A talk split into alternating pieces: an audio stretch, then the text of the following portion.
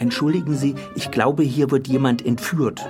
Eine Entführung am alten Zoll miterleben brauche ich jetzt nicht unbedingt, aber einem Bonner Bürger ist das vor Jahren mal passiert. Und für das Projekt City Stories vom Stadtmuseum Bonn hat er seine Geschichte erzählt. Und dann auf einmal sehe ich aus allen Richtungen Blaulicht.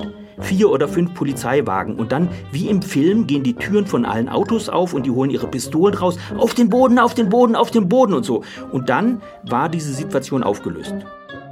Actionfilm-Atmosphäre mitten in Bonn. Das Stadtmuseum möchte die Bonner Stadtgeschichte mit solchen Stories neu erzählen.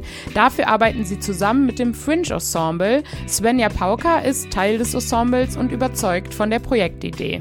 Und ich glaube, dass man den Menschen tatsächlich die Geschichte ihrer Stadt näher bringen kann, wenn man näher an ihnen dran ist. Für das Projekt wurde eine App entwickelt. Wenn ihr die App öffnet, erscheint eine Karte von Bonn, auf der viele Orte markiert sind und dann an den jeweiligen Orten gibt es Stories, die ihr euch anhören könnt. Man kann die Geschichten eigentlich nur hören, wenn man vor Ort ist, denn das GPS reagiert, wenn man quasi an der Stelle der Geschichte ist und dann plötzlich kann man sie sich anhören. Das heißt, man ist wirklich aufgefordert, mal einen kleinen Spaziergang zu machen.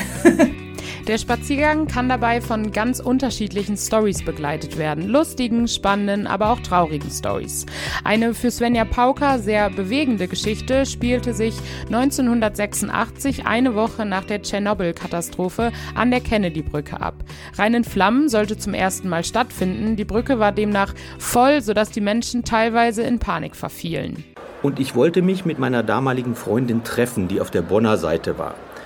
Und die war in Panik geraten, weil es so voll war und so eine stressige Atmosphäre, weil es hieß, es regnet und die atomare Strahlung fällt auf uns nieder.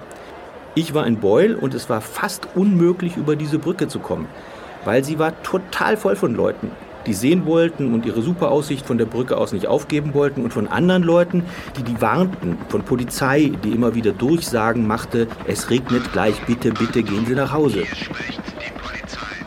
Weg von Polizeisirenen hin zu Mai-Traditionen. Svenja Pauker hat mir auch ihre Lieblingsgeschichte verraten. Ja, also diese Maibaum-Geschichte, die finde ich schon wirklich sehr schön. Also das ist, weil es so, es ist so auf eine Art rheinisch, aber auch so herzlich und so, so berührend und das macht mir einfach total Spaß, die anzuhören. Ihr könnt die Maibaum-Geschichte hören, wenn ihr beim nächsten Spaziergang mit der City Stories App am Jagdweg in Poppelsdorf vorbeigeht. Das Stadtmuseum Bonn und das Fringe Ensemble geben der Bonner Stadtgeschichte mit ihrem Projekt City Stories ganz viele neue Gesichter. Wenn ihr das nächste Mal durch Bonn lauft, dann achtet mal auf die gelben Schilder, die in der Stadt verteilt hängen. Da könnt ihr den QR-Code scannen und euch die Stories anhören.